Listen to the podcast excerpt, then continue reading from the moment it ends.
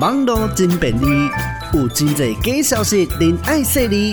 Don't lie to me，健康生活我教你。Don't lie to me，健康生活爱注意。你今马上收听的是 FM 九九点五 New Radio。Don't lie to me。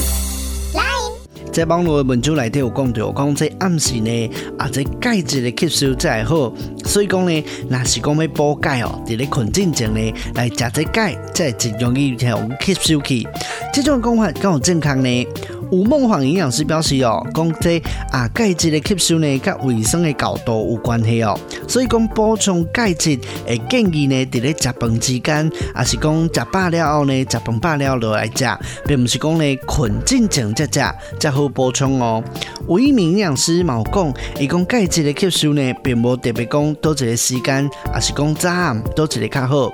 建议呢，这钙质上好呢，爱分摆来补充，因为咱人体哦，伫咧讲一个时段吸收的钙质呢有限，而且钙质吸收的状况呢，嘛因为每一个人拢会有无同的所在。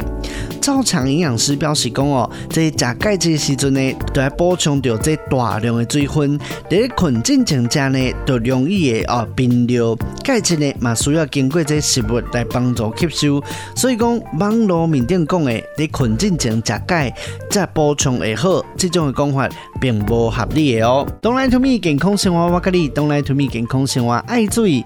今日的节目就到这，咱继续在空中再相会喽。